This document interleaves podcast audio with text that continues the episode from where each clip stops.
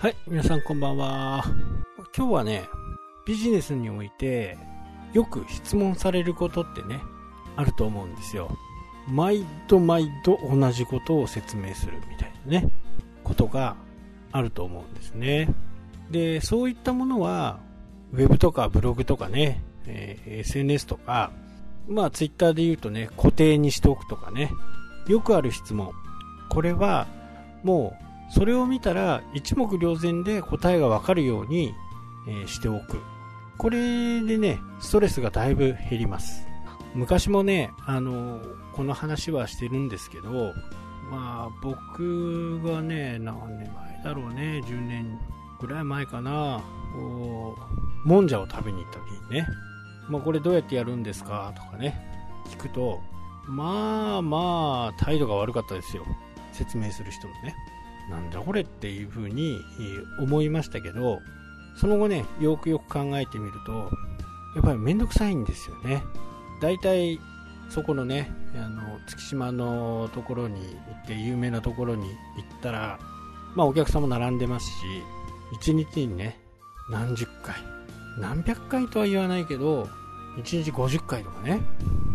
2人スタッフがいたら100回とか、1人しかいなかったら100回とかね、これどうやってやるんですか？って聞かれると思うんですね。まあそうなると、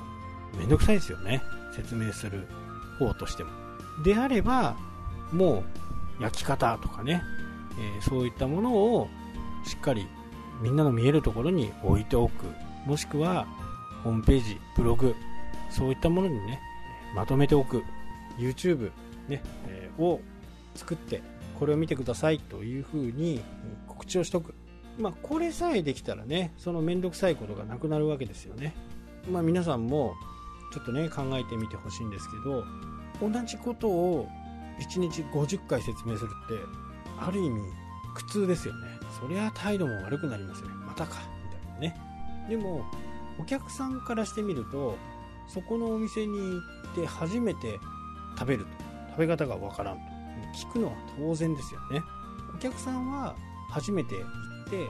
でもお店の人は50人に聞かれて一つ一つ説明。まあこれはやっぱり苦痛ですよね。ここはお店側がね、えーしっかりこうコントロールしてあげるべきなんですよ。こういう風なものは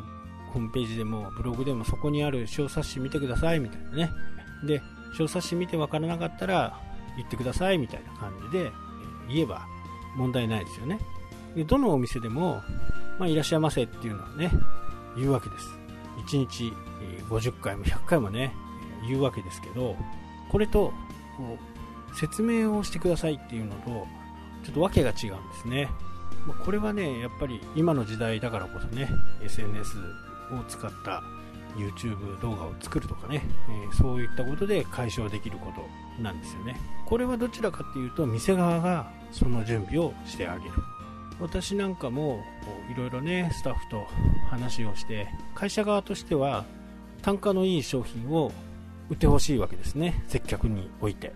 でも、なかなかそれがうまくね、言えない。そういうスタッフもいるわけですよね。で、その時の解決策としては、じゃあ、ポップを作ってね、これとこれの違いをお店に貼っとけばいいじゃん。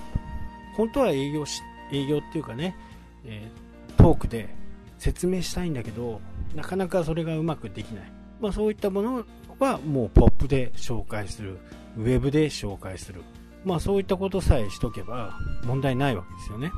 まあそういう風にして単価アップを狙ってました。なので、えこういったツールをしっかりね、使うことがお客さんにとってもストレスがないですしね、お店側にとってもストレスがなくなるわけですよ。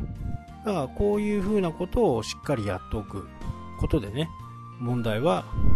簡単に解決すると。そういう風にね、えー思います。これがなかなかできないと、うまくね、えーその話は通用しなくなると。で、そのお客さんがよく困っていることとかね、えーいうことなんかもそこに付け加えておくだけで全然問題が解決できるわけですね、簡単に。あとは無料のね、お役立ちツールみたいな印鑑証明のやり方とかね、印鑑の交換の仕方とかね、印鑑証明の交換の仕方とか、まあそういったものを作ってあげればいいと。なので、自分で言えないんだったら、そういったツールを使う。ホームページの方にね、ダウンロードをしてもらうようにするとか、まあそういったことをね、え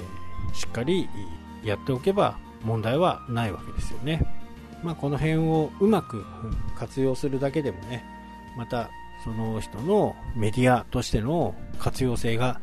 どんどん増えてくる。まあ、ある意味ね、あの、ホームページに誘導することでアクセス数も上がっていくわけですよね。これはもう理にかなっていますよね。アクセス数は上がる、自分たちの説明は省略できる、お客さんもストレスなく買い物ができるということですね。まあそういったことをね、えー、しっかりやっておけば問題ないのかなというふうにね、思います。なので、こう、そのツールの使い方とかね、そういったものも少しこう、考えてあげるといいかなと。喋りが好きな人とかね、えー、そういった人は必要ないかもしれないですけど、喋りが苦手な人もね、やっぱりいますんで、えその辺はね、しっかり考えてあげた方がいいかなと思います。はい、というわけでね、今日はこの辺で終わりになります。それではまた。したっけ？